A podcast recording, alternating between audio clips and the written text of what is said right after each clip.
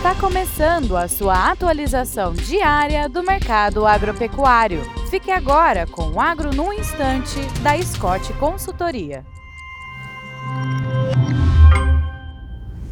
Olá, estamos aqui para mais um Agro no Instante. Meu nome é Alcides Torres, eu sou engenheiro agrônomo e analista de mercado da Scott Consultoria. Uh, a nossa pesquisadora aqui, a Ana Paula Oliveira, ela fez um levantamento e esse levantamento revelou que o peso uh, das vacas e das novilhas em ponto de abate uh, subiram ou vem subindo desde 2015. Para vocês terem uma ideia, em 2015 o peso das fêmeas ao abate, o peso médio, era de 395 quilos.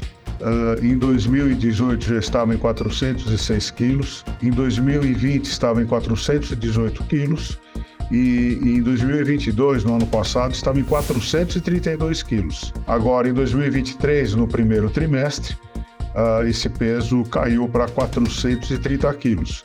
Mas ainda assim, é, 35 uh, quilos mais pesados do que em 2015, ou seja, isso revela uma, uma adoção continuada de, de tecnologia. Mesmo porque, se a gente fizer o outro controle, a idade ao abate, a gente vai observar que cada vez mais com, uh, e com o tempo, a idade ao abate diminui e o peso aumenta. É isso aí.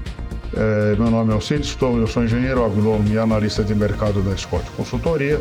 Desejo a todos bons negócios, boa saúde e até breve.